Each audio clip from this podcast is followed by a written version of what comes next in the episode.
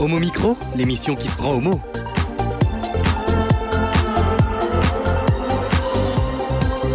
Homo Micro avec Brahim Balk.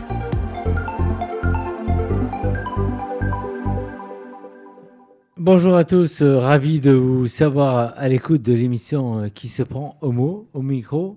Nous sommes très heureux de recevoir euh, Jean-Luc Romero Michel, président de l'association pour le droit de, mourir dans la dignité, qui lutte aussi euh, également pour euh, l'égalité des droits pour les personnes LGBTQ et contre le sida, et aussi élu Paris et Francilien. Dites-nous, tu as réussi, il y, a eu, il y avait les élections hier, Ah, dites-nous en ouais, fait. bah, on était dans le 12e, je suis d'ailleurs avec une de mes collègues, Fadila Tayeb, euh, parce qu'on Ouais. est à plein de réunions aujourd'hui, comme tu imagines, après les élections. Enfin, moi, je suis très content parce qu'on a soutenu Anne Hidalgo et qui défendait des valeurs.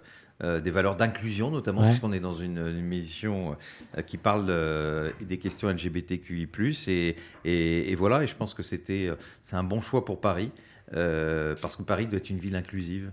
Paris doit accueillir tout le monde Ouais.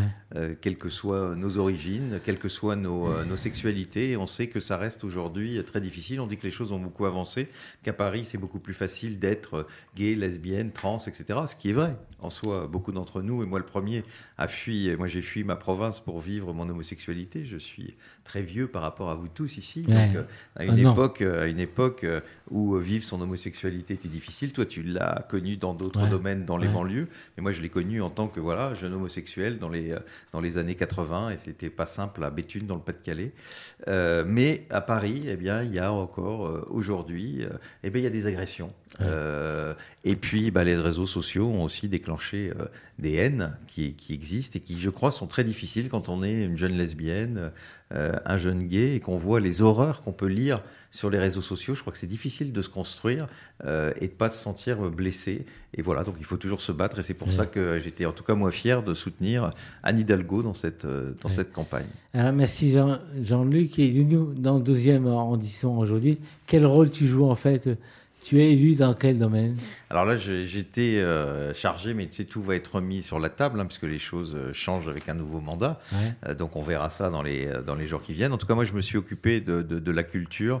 Euh, et ça a été, moi, je ne suis pas un homme de culture en soi, c'était pas mon milieu.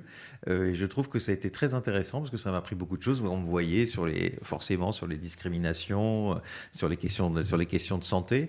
Et j'avais voulu justement avoir ce mandat pour m'ouvrir des horizons. Et, et je crois, et je le dis à, à la personne qui euh, me, suc- me succédera à, à la culture, que euh, bah, c'est un enrichissement incroyable parce qu'on y voit des gens passionnants. Alors c'est Ouais. pas toujours simple hein, parce qu'ils sont aujourd'hui dans une difficulté incroyable. Qu'aujourd'hui, euh, bah, la- la- la- la- le, le- le- le Covid euh, n'épargne personne. Et je pense euh, notamment à, à tous ces métiers, ce qu'on pense pas forcément. Il n'y a pas que des grands acteurs qui gagnent beaucoup d'argent. Euh, il y a beaucoup de gens qui travaillent dans les productions, etc., qui aujourd'hui sont dans une situation absolument terrible. Tu viens donc de publier un livre très touchant, très poignant, un livre qui en fait parle de plein de choses suite au décès en fait de ton mari, Christophe. L'ouvrage édité par euh, Michelon. Et Florent. Massot. Ouais. J'ai une double édition. Ouais, effectivement. A pour euh, titre euh, Plus vivant que jamais. Dis-nous un peu le, le titre de, de ce livre. Plus vivant que jamais. titre, d'abord ouais, Bah, effectivement. D'abord, plus vivant que jamais, c'est à la fois c'est un titre qui, qui concerne Christophe, parce que pour moi, il est euh, plus vivant que jamais dans mon Ouais, cœur, dans ouais. ma mémoire. Et ce livre, c'est aussi une façon de, de lui rendre hommage et aussi euh, euh, de ne pas résumer sa vie à sa, euh, comment dire, à sa fin de vie. Et plus vivant que jamais, c'est aussi un peu pour moi, parce que quelque part, quand on vit des drames, euh, des drames comme cela, et euh, on les vit tous, hein, Ouais. tout le monde a son poids, hein, personne plus, euh, n'a plus de malheur les uns que les autres, mais on le voit notamment en sortant de cette période de, de Covid où des gens ont eu des drames très brutaux euh, avec des personnes qu'ils n'ont pas pu euh, accompagner, pas pu voir à la dernière minute, et c'est très dur de se, re- de, de- de Ouais. se, de se construire, de ne pas avoir pu dire au revoir à la personne qu'on euh, aime. Bien. Euh, voilà, et donc ce livre, moi, c'était d'abord un livre pour lui rendre hommage, pour me rappeler aussi, ça m'a beaucoup aidé. Moi, je me souviens d'une manifestation et Fadila qui m'accompagne était là ce jour-là, mais elle n'a pas dû, pas dû y faire attention. Euh, peut-être un mois après la mort de Christophe, à une manifestation dans, le 12e, il y a une, vieille dame qui avait, à mon avis, plus de 75 ans qui vient me voir et qui me dit ses condoléances, c'était très gentil. Et elle me dit, mais vous savez, euh, vous, vous avez vécu l'amour, moi jamais. Ah, et, et c'est quelque chose qui m'a marqué euh, à la fois pendant l'écriture de ce livre et quasiment tous les jours, quand j'ai des moments de spleen, parce qu'on ne s'habitue pas à l'absence, hein, quoi qu'on puisse dire, euh, ben je pense à ça. Et en écrivant ce livre, je me suis dit, et je me suis rappelé tout, tout ce que j'ai vécu avec Christophe, je me dis, mais ça a été 11 années incroyables. Et j'ai eu au moins cette chance de vivre ça. On vit peut-être pas toutes et tous euh, un grand amour qui vous, qui vous comble. En fin d'émission, par téléphone, nous aurons Nicolas Vanstock, libraire au mot à la bouche, tu l'as visité d'ailleurs. Oui, il y a quelques, il y a peu de temps. Ouais. je trouve qu'en fait, euh, bah d'abord, euh, d'après ce qu'ils disent, ils sont contents parce qu'en fait, leur clientèle est surtout là. On a toujours l'idée de Paris, le Marais est le seul endroit où il y aurait des homosexuels. Et je pense que c'est. Mais non, d'abord, c'est tout petit, le Marais. Enfin, c'est, et, et, en fait, c'est peut-être une chance. Certains, il faut garder le Marais, le, Marais comme un quartier historique, hein, on est tous d'accord. Mais en même temps, c'est aussi formidable de penser qu'aujourd'hui, on peut vivre n'importe où et qu'un commerce une librairie LGBT, elle est dans un quartier qui n'est pas spécialement un quartier et qui est en plus dans un voilà et qui s'y trouve sa place et qui trouve peut-être même une partie de sa clientèle. Éric Brûlant, bonjour. Te voilà de retour en fait après de longues semaines d'absence pour une chronique Guédard. Exactement, Brahim. Bonjour à tous, bonjour à toutes. Ça fait super plaisir de vous retrouver après ce temps, un peu long, je trouve, mais ça fait vraiment d'autant plus plaisir de vous revoir. Et effectivement, Chronique Guédard ce soir, on va parler d'un artiste américain. On ne s'était pas concerté, il n'y avait pas vraiment un thème précis pour l'émission de ce soir, mais c'est un artiste qui s'est beaucoup engagé pour la lutte contre les discriminations, pour la lutte contre l'homophobie. C'est Keith Haring, donc on en parlera tout à l'heure. Un mal pour un bien avec euh, Thomas Kassab. Euh, bonsoir Thomas, dis-nous. Bonsoir Brahim, bonsoir à tous. Ce soir, nous allons parler d'un chronique santé. On va faire un point sur le chemsex, revenir sur, euh, faire un peu le point sur cette pratique et faire un peu l'état des lieux. Fred Colby, qui est blogueur et activiste dans la lutte contre le VIH et le SIDA, qui a lu le, le livre, comme beaucoup d'entre nous, de nous donner son ressenti à toi. Tout à fait. Je te remercie, Ibrahim. Bonsoir à toutes et à tous. Euh, bonsoir, Jean-Luc. Donc, euh, c'est pas une critique que je vais faire parce que déjà, je suis pas critique et puis je trouve ça un petit peu présomptueux. C'est un ressenti de la lecture que j'ai terminé il y, a, quelques jours. Euh, pour commencer, je dirais que ce livre, on peut le résumer en trois mots. C'est une lettre d'amour. Euh, c'est une lettre d'amour que, Jean-Luc Romero a écrit à la première personne. Donc il utilise le jeu. Il parle à son mari Christophe décédé, donc il, tue. Et pendant tout le livre, euh, donc il, retrace cette histoire d'amour. Il y a trois parties distinctes euh, dans ce livre que, Jean-Luc pardon n'a pas voulu nommer, mais que moi j'ai décidé de nommer pour ce petit ressenti. la première partie, donc je dirais que c'est l'histoire d'amour. Donc euh, l'histoire d'amour, ça, donc ça va de la rencontre, le premier baiser, la première nuit, le flirt, euh, la demande en mariage, le mariage, euh, les belles années, les beaux moments, les épreuves aussi avec le cancer de, Christophe. voilà. Donc pour chaque partie, je voudrais vous lire des courts passages qui, que je trouve qui résument bien chaque, chacune de ces parties. Donc pour l'histoire d'amour, je vous lis un petit passage qui est page 32. Arrivé, sur la place, je m'agenouille, sors une alliance et te fais ma demande en mariage. Tu es aussi étonné, tu ne t'y attendais pas ce, ce jour-là, qu'heureux. La réponse est bien sûr positive. Nous pleurons d'émotion en nous serrant fort, très fort. Ça y est, plus rien n'a d'importance que notre amour. Oubliez notre différence d'âge et les regards en coin quand nous nous tenons par la main dans la rue. Juste l'amour qui triomphe, l'amour gagne toujours. Donc ça c'est la première partie. La seconde partie, qui est beaucoup plus difficile pour le lecteur, c'est, euh, moi je l'ai appelée une histoire de deuil. Elle commence par la journée terrible du 29 mai 2018, dans, dans laquelle Christophe a trouvé la mort. Donc euh, Jean-Luc nous raconte cette journée, euh, les jours qui suivent, les semaines qui suivent. En fait, ça va jusqu'à fin août 2018 à peu près. Et comme chaque histoire de deuil, on passe par plein d'émotions. Il y a le choc, il y a la tristesse, il y a la colère, il y a l'incompréhension. Euh, je pense que toutes les personnes qui ont vécu euh, un deuil peuvent se reconnaître dans cette partie qui est vraiment la plus bouleversante. Moi qui m'a beaucoup touché pour quelqu'un, enfin, moi j'ai perdu beaucoup de gens autour de moi, notamment mes deux parents, et c'est vrai que c'est quelque chose qui m'a beaucoup parlé. Je vais vous lire un petit court passage aussi de, ce chapitre, de cette partie-là. Ce matin, je craque, je pleure, de grosses larmes, je suis à bout. Depuis ta mort, j'ai enchaîné réunions et déplacements, île Maurice, Arras, Lyon, Hoche, etc. Par hasard, j'ai entendu le début d'Aimer à perdre la raison, notre chanson de mariage, celle qui t'a aussi accompagné au Père Lachaise, ça en est trop, et le soleil insolent qui domine Paris me dégoûte. Comment peut-il faire si beau alors que tu n'es plus là, alors que ton sourire ne brille plus? Voilà, je pense que ça se passe de commentaires. La troisième partie que j'ai appelée une histoire de résilience, c'est euh, la vie après Chris. Euh, donc c'est dans cette partie que, que, Jean-Luc va nous expliquer comment il s'est reconstruit, comment il s'est relevé, comment il s'est réfugié dans le travail, dans le militantisme. Euh, c'est un infatigable militant qui, qui enchaîne entre sa vie d'élu, euh, sa vie associative pour le droit de mourir dans la dignité, la lutte contre le sida avec élu contre le sida, qui enchaîne les, déplacements. Et, et c'est aussi donc dans ce passage, il y, y, a, un petit passage qui moi m'a beaucoup parlé en tant que militant. Euh, tu écris, Jean-Luc, je partage sans réserve le constat de cet article de Libération. La résilience peut s'exprimer aussi dans un engagement associatif aux militants. M'occuper des autres a toujours été inscrit dans mon ADN et s'occuper des autres permet d'oublier, de cesser de ne penser qu'à soi. Voilà, c'est quelque chose qui me parle beaucoup aussi en tant que militant. Euh, et puis il y a une dernière partie qui est pas pas vraiment marquée, mais que mais qui est pour moi peut-être la, plus intéressante, c'est la partie sur le chemsex.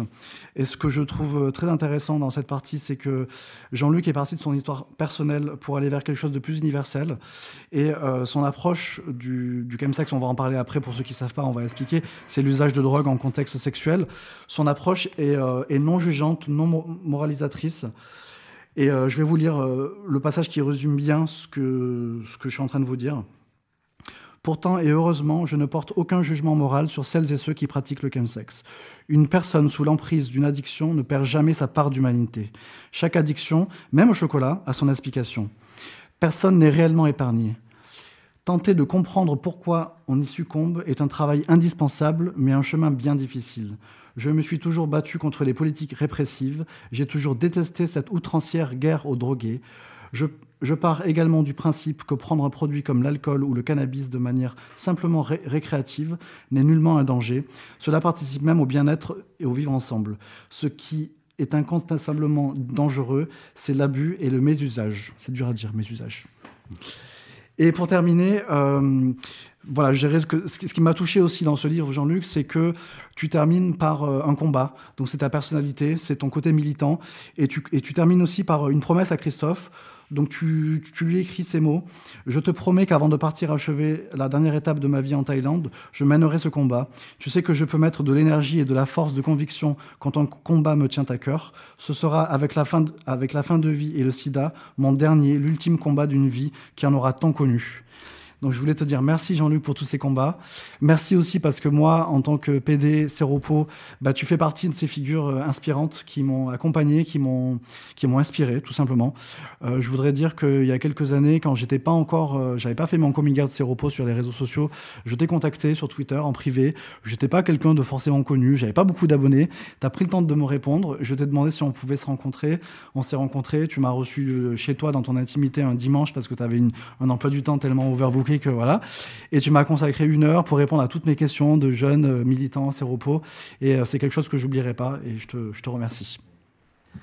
Puisque ce qu'il oublie de dire, c'est que, je ne veux pas dire qu'il a pris le relais, mais euh, d'une certaine manière, oui, avec une autre façon d'être peut-être plus euh, comment dire, plus, plus militante, plus différente, parce qu'on n'est pas de la même génération. Euh, mais c'est ce qui fait euh, aujourd'hui. Je crois que c'est important parce que dans la lutte contre le sida, bah, c'est malheureusement un sujet qui passionne plus personne, avec des choses qui sont devenues normales. Je vois un des combats de Fred que je trouve assez important, son combat qui mène sur, notamment sur Grinder, mm. quand les gens parlent de moi je, je suis clean mhm. euh, et je veux quelqu'un de clean. Je crois que tout le monde a compris que je déteste ce mot. ouais, et, ouais, mais c'est bien parce que moi, j'ai pas fait ce. Enfin, là, c'est quelque chose aussi qui, qui me gêne beaucoup et je trouve mhm. que c'est important que, bah, voilà, avec ta, ta, ta, ta patte à toi mhm. et, et, ta façon de, de, militer et d'assumer, parce que on pourrait dire, mais aujourd'hui, c'est peut-être plus facile d'assumer sa séropositivité que quand je l'ai dit il y, a, il y, a, un certain temps, mais en fait, c'est pas vrai du tout. C'est pas vrai du tout parce qu'aujourd'hui, il y a toujours cette espèce de regard mhm. euh, méprisant et notamment d'une partie de la communauté LGBT. Parce qu'ici, on est mhm. ici, il faut arrêter de se, mentir. Hein. Euh, quand on voit, euh, moi je le dis souvent, des, des, associations qui veulent m'inviter en province pour venir parler d'égalité, etc., et qui me disent surtout, il hein, ne faudra pas parler du sida et de voilà, c'est un peu compliqué quand on connaît l'histoire, notre histoire et les avancées qu'on a eues quelque part grâce à ceux qui sont, à celles et ceux, et particulièrement ceux, parce que ça a surtout été des gays, qui sont morts du, du, du VIH, eh bien aujourd'hui, euh, la visibilité, c'est quelque chose de très difficile, et c'est ce que fait Fred, et moi je, le remercie vraiment beaucoup, euh, bah, d'abord parce que ça me permet moi de faire un peu plus de droit de mourir dans la dignité, de m'occuper aussi d'autres causes. Et puis tu en as déjà fait beaucoup. Donc oui, oui, et puis moi j'ai peut-être plus aujourd'hui le langage qui peut être entendu par des jeunes générations, et que Fred a, a ça, et qu'aujourd'hui c'est important parce qu'il n'y en a pas euh, beaucoup malheureusement. Mm. Ils sont quelques-uns. Hein. Tu as quelques amis autour de toi qui, notamment sur les réseaux sociaux, c'est quand même aujourd'hui l'endroit où il faut euh, parler, euh, où il faut être exister. Euh, bah, vous êtes heureusement là, mais je dis que la plupart des séropos, bah, ils sont cachés chez eux. Mm. et c'est pas normal qu'aujourd'hui on s'attaque toujours aux séropos et pas au sida, parce que c'est quand même un peu ça, et que dire sa séropositivité qui ne devrait pas être quelque contraire, on a, une, on a un virus qui est en nous, on devrait plutôt avoir de la sympathie autour, de la bienveillance. Euh, bah non, tu es, montré du doigt. Et, euh, et, je le dis, et, et aussi dans la, dans, dans, la communauté gay, c'est pour ça que moi je vois aussi, grâce aux réseaux sociaux, beaucoup de jeunes qui, quand ils apprennent leur séropositivité, sont rejetés par leurs copains. Et c'est quelque chose de, qui me paraît euh, violent en, 2000, en 2020. Jean-Luc, comment est née l'idée de ce livre en fait? Deux ans après le décès de ton mari euh, bah, en fait, c'est juste après la mort de juste après la mort de Christophe, euh, j'allais euh, extrêmement mal et autour de moi, euh, bah, tout, tout, le monde essayait de trouver des idées pour, pour que j'aille mieux. Et c'est Valérie Trerviller qui m'a dit écoute, tu devrais écrire, toi qui as l'habitude d'écrire. Euh, et, euh, et, donc, je me suis mis à écrire. Et évidemment, au départ, c'était une écriture totalement thérapeutique pour moi et qui m'a fait beaucoup de bien parce que c'est très violent quand vous écrivez tout ça, évidemment, que euh, sortir. Mais ça m'a beaucoup, aidé. Et puis, au fur et à mesure, c'est devenu quelque chose d'un peu plus construit. Et puis, Valérie, un jour, me dit bah, Est-ce que tu voudrais que je lise ce que tu as écrit? Je lui ai dit oui. Et elle m'a trouvé que ça pourrait peut-être être une idée parce que de le publier parce qu'il y a plusieurs sujets dedans, notamment les sujets du deuil, de la résilience, et que ça peut peut-être aider d'autres, parce que, quelles que soient les morts, et Christophe, c'est une mort évidemment particulière dans le cadre du, du, du dans le cadre d'usage de drogue de synthèse, mais c'est une mort violente, euh, enfin imprévue, et, euh, et ce que vivent beaucoup, beaucoup de gens. Et donc peut-être que cette expérience peut aider à, avancer, euh, même si évidemment on, reste toute sa vie marqué par euh, la mort d'un amour aussi euh, puissant et, et, et, aussi, aussi beau. Enfin, en tout cas pour moi. C'est quand même assez courageux d'avoir écrit un, un, livre comme celui-ci. Moi, j'ai couru auprès de plein de librairies. Même Thomas qui va intervenir, on n'a pas trouvé le livre en fait. Ah, alors, il y a eu, il y a, deux phénomènes. D'abord, il y a le phénomène des plateformes en ce moment qui ne prennent pas de nouveautés à cause du, du, Covid. Et puis, il y a plein de libraires, comme ils sont restés avec plein de livres, euh, qui euh, bah, ne veulent pas les commander. Euh, Pourquoi? Bon, parce qu'ils se disent que ça va pas passionner. Alors, manque de chance pour eux, ça a quand même bien marché parce qu'on est déjà, je pense qu'il va y avoir une, déjà une deuxième réédition. mais il est très difficile parce que les libraires, ouais, ils se sont dit, le sexe, tout ça. Enfin, c'est quand même des sujets qui font très peur moi, je, termine quand même sur ce sujet-là en disant, n'oublions quand même pas qu'on est dans un pays où personne, enfin, je ne parle pas des militants, je ne parle pas d'aide, etc., qui sont les seuls à faire le, job, je parle des militants associatifs, les pouvoirs publics, où sont-ils? Est-ce qu'on entend, parce qu'il y a le chemsex, mais il y a le problème beaucoup plus général des drogues de synthèse, qu'est-ce qu'on quel est le discours des pouvoirs publics là-dessus? Et, là, il y a un vrai, vrai problème que moi je veux poser. Parce que euh, on voit bien que la politique de prohibition qui a été menée jusqu'à aujourd'hui, elle ne fonctionne pas. Elle ne fonctionne pas et elle ne peut pas fonctionner pour ça. L'un des produits qu'a pris Christophe, c'est le GBL. Ce produit-là, il n'est pas dans les stupéfiants. Il n'est pas dans les stupéfiants. il coûte rien. C'est-à-dire que n'importe qui, que vous ayez pas de fric, c'est voilà une dose, c'est un euro, moins d'un euro d'ailleurs, je, je crois. Euh, donc quand, quand, on voit, euh, quand on voit ça, aujourd'hui plus besoin de dealers pour ça. Si vous avez des drogues de synthèse, vous, vous, tu prends ton téléphone portable et tu commandes en Chine, tu commandes euh, en Inde ou, ou aux Pays-Bas, ça t'arrive voilà chez toi. Euh, on va pas mettre des policiers derrière tout le monde. Donc on voit qu'aujourd'hui on a une limite. Et donc comme les politiques, ils sont restés dans ce schéma de toujours la pénalisation. Regardez là maintenant on va faire des contraventions pour le cannabis. Mais les contraventions, ça va faire quoi? Si, si, je ne veux pas schématiser un quartier, mais si tu es à, l'ouest de Paris, euh, que tes parents sont riches, bah, tu t'en fiches de payer des amendes, hein, parce que tes parents, ils vont bien te les payer. Euh, par contre, si tu es, un, voilà, quelqu'un dans une famille modeste, bah, comment tu fais? Euh, et on voit que cette politique de pénalisation n'a plus de sens et qu'aujourd'hui, si on veut de la crédibilité, il faut qu'on ait une vraie politique d'information, une vraie politique de prévention, parce que plein de gens ne savent pas ce qu'ils encourent comme danger. Euh, et aurait peut-être une autre pratique, parce que je le dis, moi je ne juge pas les... les, les Voilà, on peut prendre des produits, euh, mais le, produit le plus dangereux quand même d'une certaine manière, c'est quand même l'alcool, ne l'oublions pas. Mais l'alcool, il est dangereux quand on entre dans un processus voilà, d'abus de, de, d'alcool. Euh, mais euh, pourquoi euh, ne pas le dire que ce produit peut être extrêmement dangereux? On voit bien qu'ici, c'est très difficile de le dire. Alors que pourquoi ne pas dire que, par exemple, le cannabis, en soi, quand on prend du cannabis de temps en temps, c'est pas si mauvais que ça.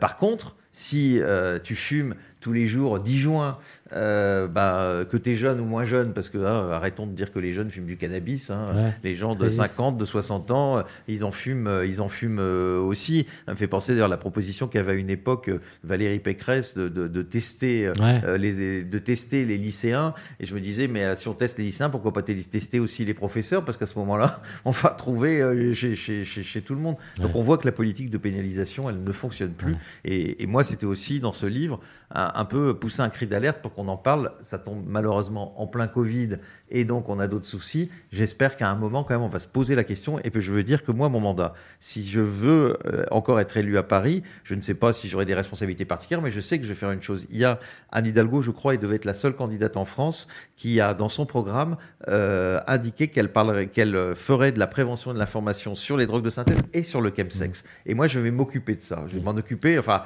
en tant qu'élu, même si je ne suis pas en charge de ce problème, parce que je crois que là, là-dessus, il faut qu'on le sache, parce qu'on a, par exemple, dans le, dans le marais des jeunes qui euh, font du chemsex, qui sont très, qui connaissent exactement les dosages, les trucs, etc. Mais il faut savoir qu'ils sont une minorité de ces gens-là. Qu'il y a plein de gens euh, qui ne savent pas euh, qu'il ne faut pas prendre tel produit avec, qu'il faut même pas prendre de l'alcool. Certains ne le savent, ne, le savent même pas. Et on voit ce travail qu'il y a à faire. Et je peux vous dire qu'à Paris, et moi je, serai un garant de ça, on va le faire. Fred travaille dans, vers un Paris sans SIDA.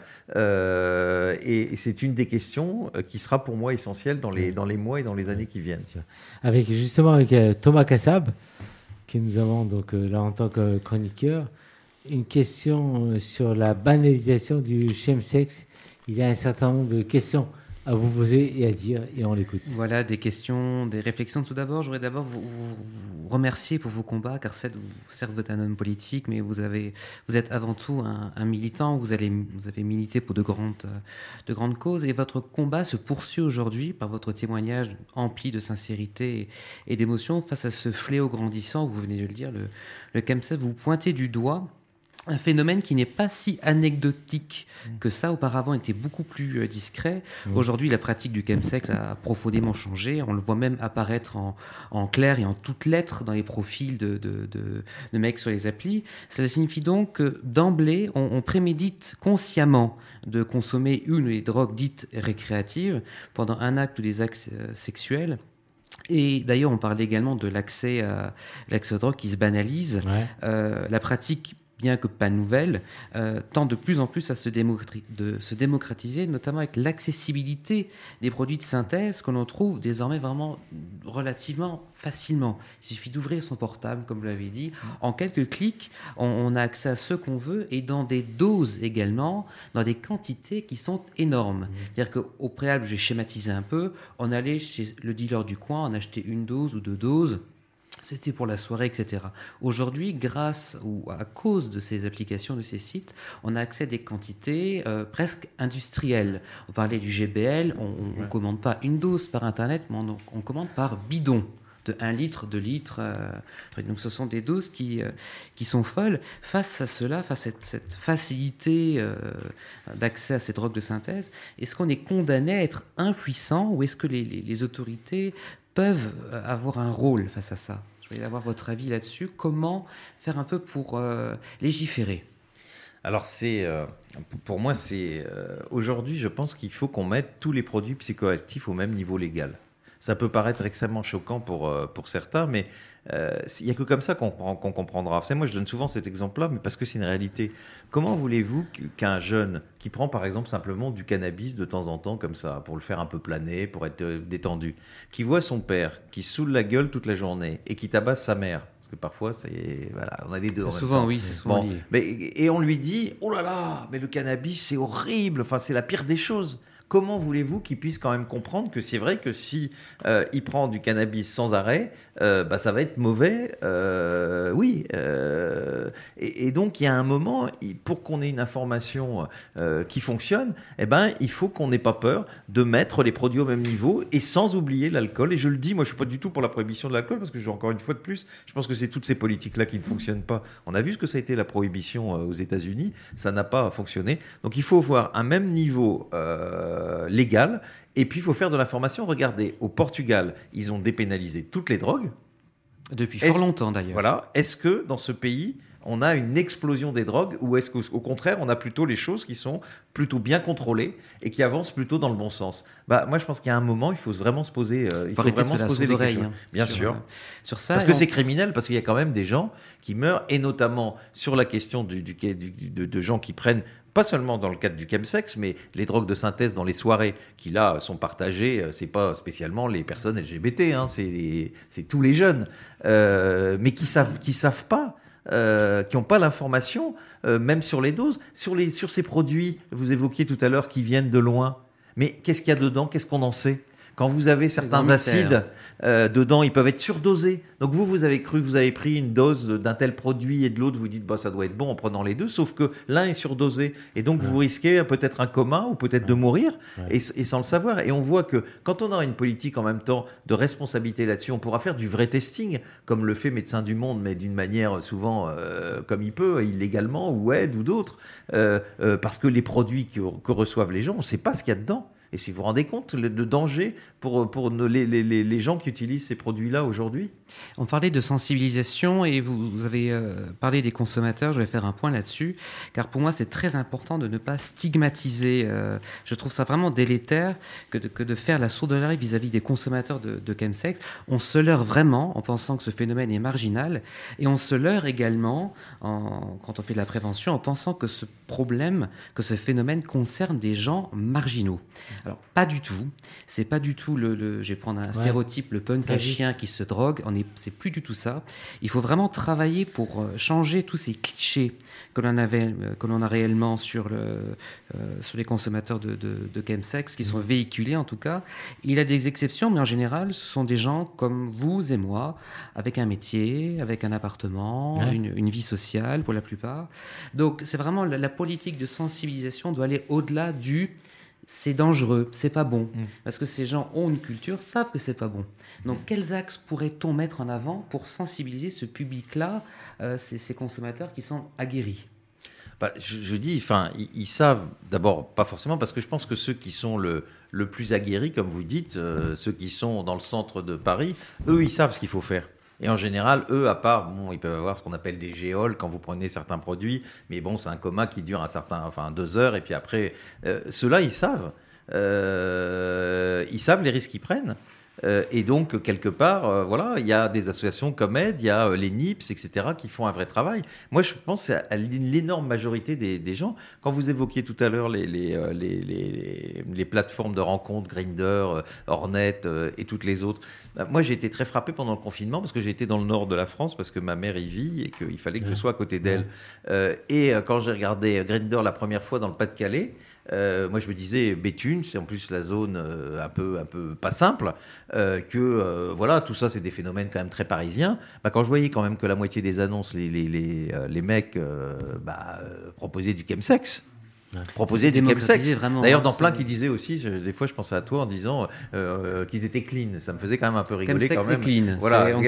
Et, donc, et donc, euh, donc, quand même, euh, tu vois, on se, on se stigmatise entre nous, ce qui est quand même un peu, un peu terrible. Eh bien, la plupart de ces gens-là, ils savent vraiment pas sur les, les, les, les, les conditions d'usage et tout. Parce que moi, il n'y a pas question de dire ne faites pas. Moi, je veux que les gens sachent les conséquences de ce qu'ils font. Après, chacun fait ce qu'il veut. Après, chacun choisit. Mais il faut lui donner les bonnes informations pour qu'il puisse voir et puis lui dire aussi ce que peut être le chemsex. Parce qu'il ne faut pas être dans la moralisation, mais quand euh, vous entrez dans un vraiment un vrai cycle, quand c'est très difficile après euh, de, s'en sortir. Et je dirais même qu'à la fin, vous savez même plus où est le plaisir, le plaisir sexuel, parce que vous vous rappelez même plus de ce qui s'est passé dans votre, dernière, euh, dans votre dernier marathon sexuel. Autre, autre problème également euh, qui est intéressant de noter, c'est que les problèmes ne viennent pas seuls. Le chemsex n'est pas un problème isolé en soi. Car quand on est perché, quand on prend des substances, on est très vite de tenter, euh, par exemple, à s'adonner sans capote ou de prendre d'autres risques. Que l'on soit séronègue ou séropo, au final, on prend des risques que l'on estime maîtriser, on estime soi-même, soit parce que l'on est perché, ou encore parce qu'on prend la PrEP, ou parce qu'on ne se rend plus compte de rien du tout finalement. Donc à ce problème-là se greffent plein d'autres problèmes euh, potentiels qui peuvent se greffer.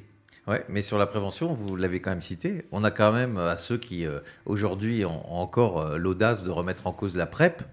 Mais si on n'avait pas la PrEP, qu'est-ce qui se passerait? Parce que la plupart de ces, des gens, des, des, euh, qui, des chemsexeurs, ils sont sous PrEP parce qu'ils ne sont pas euh, irresponsables comme certains pourraient le penser, euh, parce qu'ils savent très bien que dans le cadre de ces relations sexuelles, euh, bah, ah, pense à la capote et tout, c'est même pas, même pas en rêve la plupart du temps. Eh bien, s'il n'y avait pas la PrEP aujourd'hui, et moi je le redis parce que quand j'entends des fois dans la communauté, dans la communauté gay, des gens remettre en cause la PrEP en disant mais c'est honteux, c'est enfin c'est un scandale, ça pousse, il y a plus d'IST, etc.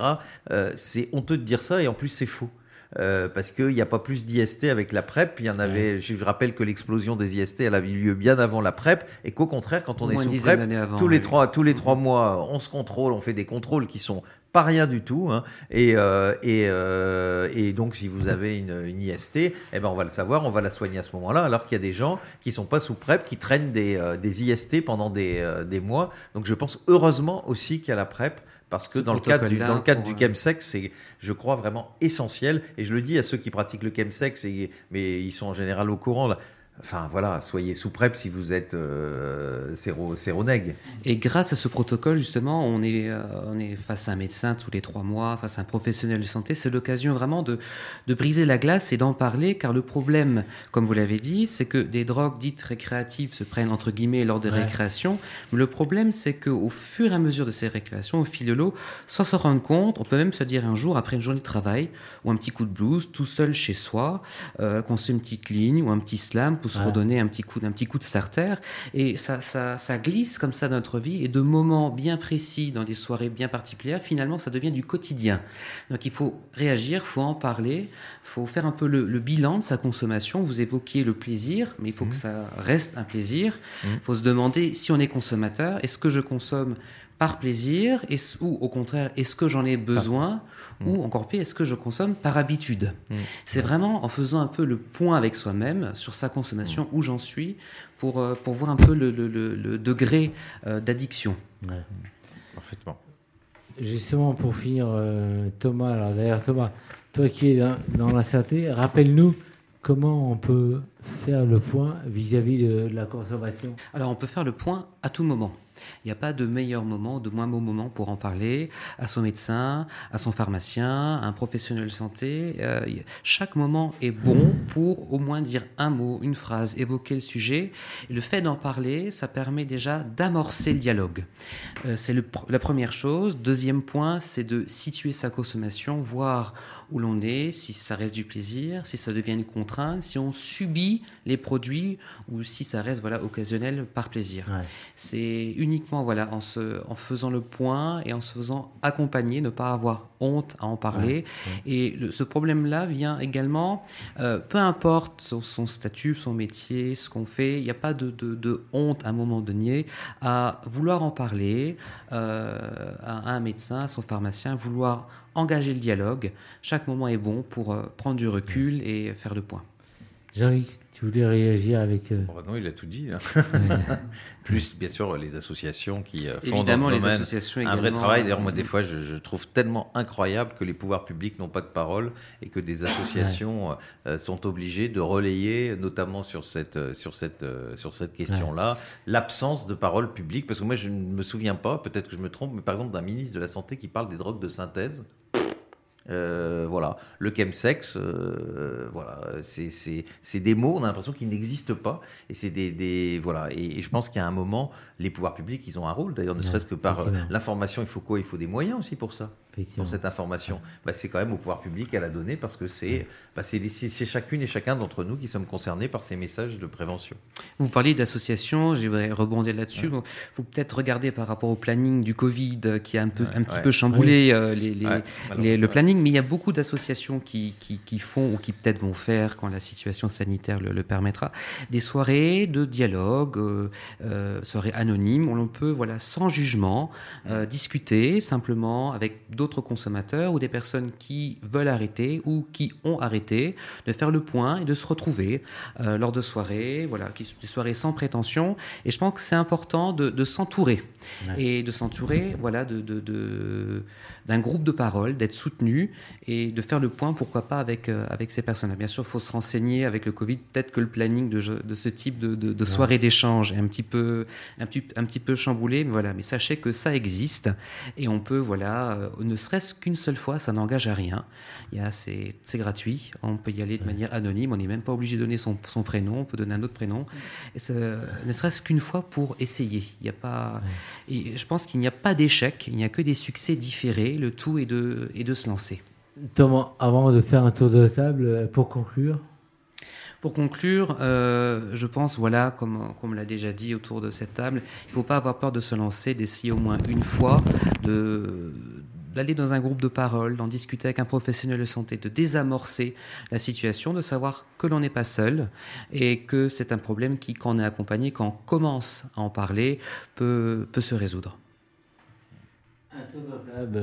Eric Brulin-Guino, avec tout ce que tu, en, tu viens d'entendre En beaucoup de choses, il y a tellement de choses à dire. D'abord, euh, déjà, vous remercier euh, tous les trois pour, cette, euh, pour ces interventions, et Jean-Luc en particulier pour ces différents combats, on l'a déjà dit, mais... et, et, ce combat-là, sur le chemsex, me fait penser à, un peu à celui de Larry Kramer sur le sida, en fait, quand, quand tu disais les pouvoirs politiques ne prononcent pas ce mot-là. Mm. Et Larry Kramer avait, lui, mené ce combat pour que le mot sida soit prononcé par les pouvoirs publics américains à l'époque. Et c'était pour lui la conviction que s'ils en parlaient, ils allaient peut-être agir. Ce pas complètement gagné, mais ils ont agi un peu quand même. Et, là, je pense que c'est la même chose. Si le mot n'est pas prononcé, si le thème n'est pas abordé, on ne s'en sortira pas. Et c'est pas en, en jugeant quelque chose qu'on ne comprend pas qu'on va réussir à, le, à, mieux aider les personnes et à, le, à, proposer des, solutions qui conviennent à tous en fait, parce que l'idée n'est pas d'interdire, mais l'idée de, de, faire en sorte que les gens agissent en responsabilité pour eux-mêmes et pour les autres. Et je pense que voilà, il faut, il faut justement porter cette parole, et c'est ce que, c'est ce que vous faites ce soir, et c'est ce que tu fais, et merci beaucoup pour ça, je pense. Fred? Bah moi juste pour conclure, je dirais que en tant que gay, on est tous concernés, même si on ne consomme pas. Moi, par exemple, euh, j'ai animé des groupes de parole chez Ed au, spot euh, euh, sur le chemsex, alors que je suis pas consommateur. Au départ, j'avais un petit, un petit souci de légitimité. Je me disais, est-ce que je suis légitime pour, pour co-animer ces groupes? Et en fait, j'ai trouvé la solution. Quand je me présentais, je disais, voilà, je suis Fred, je suis gay, je consomme pas de chemsex, mais je consomme des consommateurs de chemsex. Et du coup, voilà, en tant que PD parisien, j'ai des potes, j'ai des, j'ai des amants qui consomment. Euh, autre chose aussi, euh, faites attention à, vos amis quand, vous n'avez plus de nouvelles d'eux. Euh, ça fait plusieurs jours, semaines que vous les voyez plus sur les réseaux sociaux, etc. C'est peut-être un signe qu'ils ont une mauvaise gestion de leur consommation. Et c'est peut-être à ce moment-là qu'il faut essayer de leur tendre la main sans les juger et de, voir quelle, quelle solution on peut trouver ensemble pour réduire les risques et trouver une consommation mieux gérer ou euh, cesser euh, toute consommation si c'est le souhait de la personne. Voilà. C'est pas simple en fait. Avoir quelqu'un qu'on aime qui, qui part comme ça, écrit, euh, enfin, enfin c'est pas facile. J'aimerais que tu conclues en fait parce que je, je suis tellement sensible que J'aimerais que tu nous. Non, mais c'est une façon de, c'est une façon de, je disais au début, de le faire revivre, enfin de le faire vivre, parce que pour moi, il ne sera jamais mort, et pour ceux qui l'ont aimé, qui l'ont connu, parce que c'est en plus un être lumineux, un être bienveillant, euh, et, ce livre, euh, bah, c'est pour rappeler qui, euh, qui il était. C'était un, il, il, avait beau être jeune, il est mort à 31 ans, mais il avait des années de militantisme derrière lui. Il était très engagé dans beaucoup de combats, et notamment dans le droit de mourir dans la dignité, les combats contre le sida. et en, ben, dans, une, voilà, dans, une, dans une vie qui a été très courte, il a fait beaucoup de choses, et je voulais, voulais qu'on le, voilà, qu'on n'oublie pas ça. Euh, et qu'on n'oublie pas euh, qui, qui, il était d'abord, ce que je disais aussi au début. Je ne veux pas non plus qu'on résume sa vie. D'ailleurs, je le disais tout à l'heure, on a chacun notre part d'humanité, on a chacun nos dépendances. quand, euh, quand, Fred tout à l'heure évoquait le chocolat, c'était une référence à moi-même, puisque tout en étant moi aussi séropo et j'ai du diabète, bah, je ne peux pas m'empêcher de bouffer du chocolat. Et c'est donc une forme de dépendance aussi. Et c'est rappelé aussi à, à, celles, à toutes celles et à tous ceux qui jugent toujours les, les autres que quelque part, il faut déjà se regarder soi-même. La vie est suffisamment pas facile et on essaye de faire comme on peut pour avancer. Euh, et c'est pas simple. Hein, euh, voilà. En tout cas, voilà, c'est un hommage, c'est aussi un cri d'alerte et puis c'est aussi peut-être pour expliquer parce que bon, moi, la vie a fait que avec le VIH, j'ai dû aussi me relever. Moi, j'ai eu le, le, VIH à une époque où il n'y avait pas de traitement, où j'ai cru que j'allais mourir que j'avais plus que quelques mois. Et paradoxalement, j'ai réagi, de la même manière à la mort de Christophe que j'ai réagi quand j'ai appris que j'étais séropo et que je croyais qu'il me restait que quelques mois, voire quelques années euh, à vivre. J'ai voulu rester dans la vie. Euh, pourquoi, j'en sais rien, je ne me suis pas posé les questions, mais que, que voilà, c'est aussi peut-être une manière euh, de, vivre la vie autrement, de profiter de la vie. La vie, c'est pas avoir plus d'argent, plus de responsabilités. La vie, c'est de profiter du moment présent, puis de profiter surtout des gens qu'on aime, parce qu'en fait, c'est la seule chose qui, qui, reste et qui restera euh, de, de, notre vie. Pour finir, euh, tu nous proposes un, morceau musical qui écoutait régulièrement Christophe. Alors c'est surtout que en fait c'est le presque le dernier film que nous avons vu que nous avons vu ensemble. Oui, on écoute. Oh, to see without my eyes the first time that you kissed me, boundless by the time I cried. I built your walls around me, white noise, what an awful sound.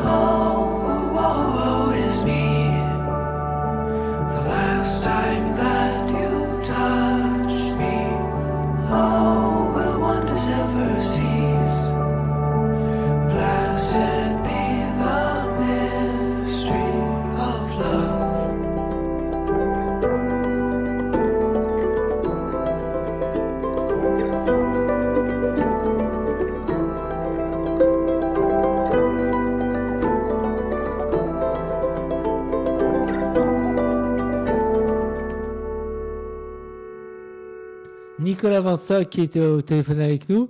On vient de recevoir et d'avoir en ligne notre euh, invité euh, Jean-Luc euh, Romero. Vous avez en, ligne et en vente son livre. Dites-nous en fait, son livre sont bien, Nicolas Bonsoir à toutes et à tous. oui, oui, bien sûr. On a, on, a son livre à la librairie. Ça a été un, des livres les, les, plus demandés depuis qu'on a réouvert là début juin. Euh, et voilà, bah, c'est un sujet de, c'est un, c'est un témoignage d'abord très poignant et c'est un sujet de société très actuel et qui fait des ravages dans la communauté, donc c'est important d'en parler. Le confinement est tombé quand même, euh, ça a été un, un, peu violent pour nous parce que normalement on était censé être ouvert jusqu'à fin mars, donc on a dû s'arrêter euh, mi-mars. Ça a un peu ralenti les travaux dans le, dans le nouveau local. Euh, après, on a eu un peu des déboires. Euh, bon, je vous passe les détails sur l'acheminement du bois et tout ça. Euh, heureusement, là, pendant cette période confinée où on ne pouvait pas travailler, on a eu quand même un peu le soutien via notre site internet. On a, on a fait un peu des bons d'achat, les gens ont bien participé et puis on, on nous a envoyé plein de messages de, de soutien. Donc ça, ça nous a fait chaud au cœur et on a réussi à rouvrir donc au, au début juin.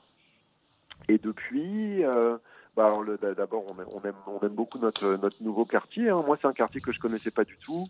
Euh, mes collègues, quand ils ont trouvé ce local là dans le 11e arrondissement, ont dit mais c'est super ça pour nous. Et, et ben là, après trois semaines, euh, oui, effectivement, je vois, je vois ce qu'il voulait dire. C'est un, un, un, quartier euh, euh, très vivant où les gens sortent, euh, où il y a des bars et des restos. C'est clairement très gay friendly. Est-ce est qu'on peut, on peut dire que c'est le nouveau quartier gay friendly en fait à Paris? Ben, je pense qu'il y en a, il y en a, il y en a plusieurs en fait. Euh, je pense que Paris va suivre le, le trajet des, de beaucoup de grandes métropoles qui avaient un gros quartier gay euh, concentré euh, depuis la fin des années 80 et puis qui s'est un peu disséminé dans la ville. Ouais. probablement que Paris suit ce trajet-là aussi et où on va voir assister euh, probablement à plusieurs sortes de, de d'îlots ou de micro-quartiers gays. Et là, dans le 11e, euh, oui, ça a, ça a déjà un peu commencé. Hein. Il y a, il y a 3-4 bars autour. Euh. on va voir si ça se développe un peu avec no, notre arrivée. Mais, euh, mais c'est, c'est, c'est, c'est vraiment chouette. Hein. Euh, donc l'adresse, c'est 37 rue Saint-Ambroise dans le 11e. On a modifié un tout petit peu nos horaires d'ouverture. On n'ouvre plus très tard le soir. Donc maintenant, c'est 11h, 20h tous les jours. Et euh, ben écoute, si ça continue là comme ça a commencé, c'est plutôt ouais. c'est plutôt très encourageant. Hein. La, la, plupart de, des habitués du Marais euh, viennent. On n'est quand même pas si loin. Euh, on est à 20 minutes à pied de, de, de du Marais. On n'est pas très loin de République. Donc les habitués viennent. Et puis on découvre en fait toute une jeune génération aussi qu'on connaissait pas beaucoup, qui venait pas beaucoup dans le Marais. Ouais. Euh, des vingtenaires euh, gays, lesbiennes, queer, non-binaires, euh, qui, je pense, habitent plus dans ces coins-là ou encore un peu plus au, au, nord de Paris et qui sortent dans le 11e. Donc là, on est très surpris de, de voir plein de jeunes lecteurs et lectrices débarquer à la librairie. Là, c'est la saison des, euh, des, représentants des maisons d'édition qui viennent nous présenter euh, les programmes de la, de la rentrée.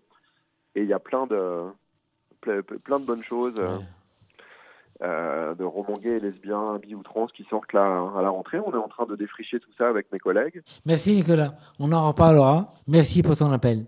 À très vite. Embrasse Brahim. Merci. On vous embrasse. Ciao, ciao. Homo micro.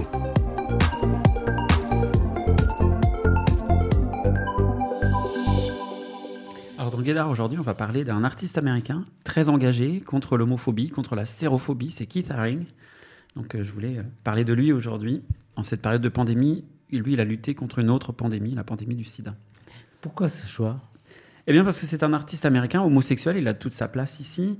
Euh, il a connu son essor pendant les années 80, les années les plus sombres de l'épidémie du sida, et euh, une maladie qu'il a lui-même emportée hein, dans les années 90, en 1990. Et pourtant son art solaire, un art mutin, spontané, euh, lui a permis d'apporter, dans ce moment aussi tendu, aussi triste, aussi terrible, lui a permis d'apporter un peu de légèreté, tout en lui permettant de porter ses combats, de porter l'attention sur, euh, on, l'a dit, euh, les, les, droits LGBT, les droits des personnes séropositives. Donc euh, c'est vraiment quelqu'un qui s'est engagé avec ses moyens, parfois un simple pinceau, parfois une simple craie, pour pouvoir eh bien, lutter contre les fléaux de cette époque. donc pour vous donner une idée un peu plus précise de son travail, eh j'aimerais que vous imaginiez un grand mur blanc dans l'espace public. Et sur ce mur, vous voyez une foule de petits personnages qui semblent danser, qui gesticulent. Ils sont tous peints dans des couleurs différentes, du bleu, du jaune, du rouge, du vert. Ils n'ont pas vraiment de visage, n'ont pas vraiment d'expression non plus, mais leurs contours sont suggérés et sont surlignés de noir, un trait assez épais. Et autour d'eux, comme dans les BD, vous voyez, il y a des petits traits qui simulent le mouvement, qui montrent qu'ils s'agitent. C'est quelque chose à la fois très naïf, presque enfantin et en même temps très joyeux. Alors, comment on est-il arrivé à peindre ce genre de, choses et c'est quoi exactement son parcours? Alors, Keith Haring est né en 58 aux États-Unis dans une famille plutôt conservatrice. Et euh, il a fait son premier apprentissage à, Pittsburgh, dans une école, de, une fac de dessin. Et puis ensuite, il est parti pour New York. Alors, il faut penser le New York des années 80. Hein. C'est un New York qui n'est pas très sûr, qui est assez underground, qui est très bouillonnant, super créatif.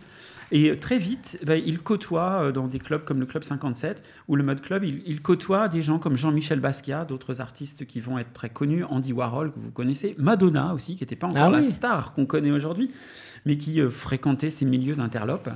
Il va devenir une amie de tous ces artistes-là, et puis il va aussi croiser tout un tas d'anonymes, des gens qui choisissent en fait les murs de New York comme le terrain d'expression de, euh, de leur message, de leur art, de leur créativité. C'est dans ce monde-là qu'il va s'immerger, c'est aussi ce monde-là qui adopte, qui s'arrigne, et il va réaliser au fil du temps des milliers de graffitis dans le métro, sur les trottoirs, sur les murs.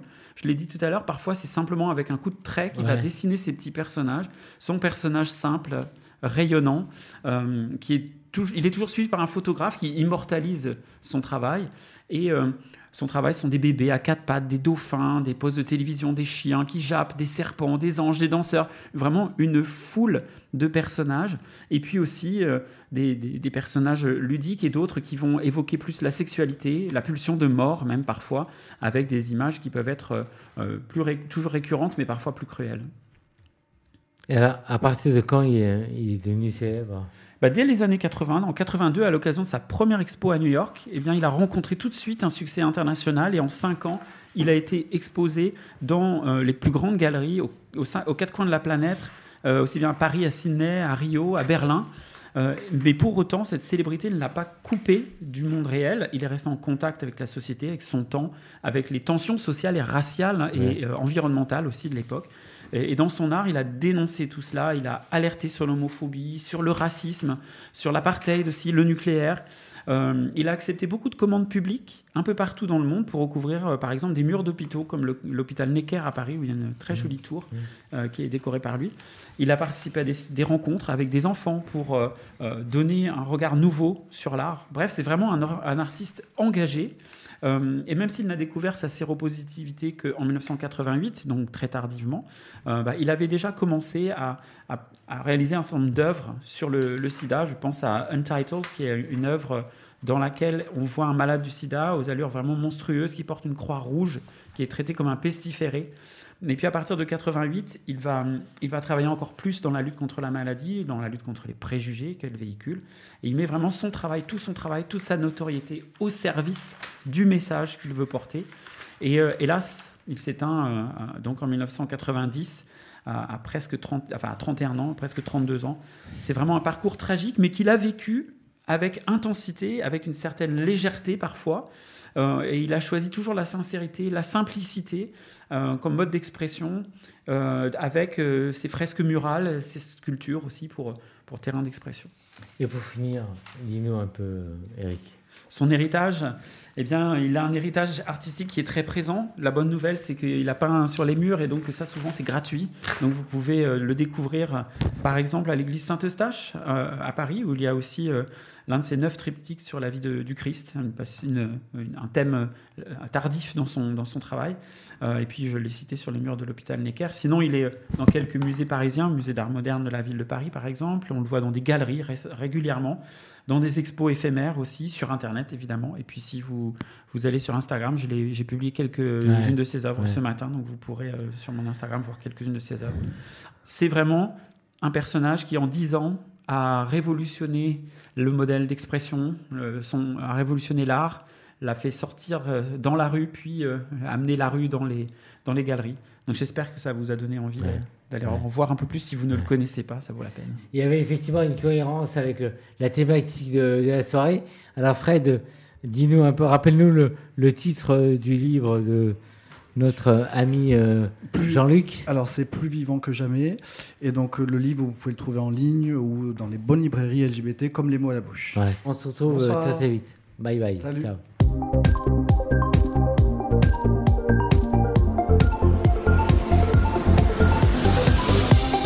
Homo Micro, l'émission qui se prend au mot.